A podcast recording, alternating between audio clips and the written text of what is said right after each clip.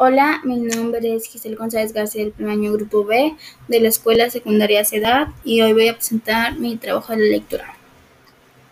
20.000 lenguas de viaje submarino. La historia comienza con una expedición a bordo de un buque de la Marina de Guerra estadounidense. Él, Abraham Lincoln, al mando de Almirante Farragut, que busca dar caza a un extraño catáceo con un largo filoso y filoso cuerno en el hocico. Luego se demuestra que el animal es un narval, que había ocasionado daños a diversas embarcaciones. Durante la expedición, los protagonistas se ven lanzados por la borda del buque como resultado de una embestida del animal. El profesor Aronnax y su acompañante Conseil son rescatados por el arponero canadiense Ned Land, y los tres lograron llegar a nado a un lugar seguro.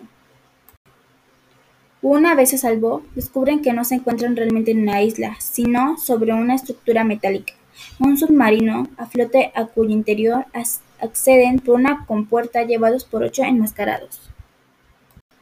En el interior del misterioso artefacto conoce al conocen al Capitán Nemo, personaje desgraciado y brillante, con un oscuro pasado y de grandes aptitudes científicas y artísticas.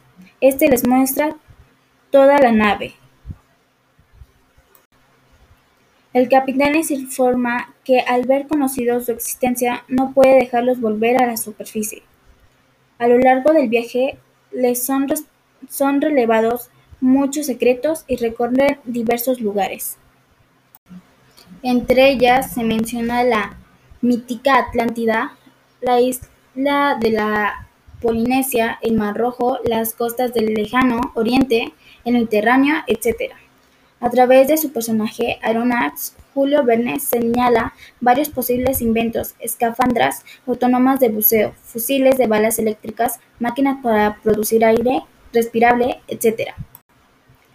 Un rasgo que hace muy interesante la novela es la minuciosa descripción de los paisajes submarinos que se visitan, así como la casi enciclopedia descripción de una infinidad de seres marinos. Se da asimismo una minuciosa descripción de las percepciones y las intenciones de los personajes a lo largo de la historia.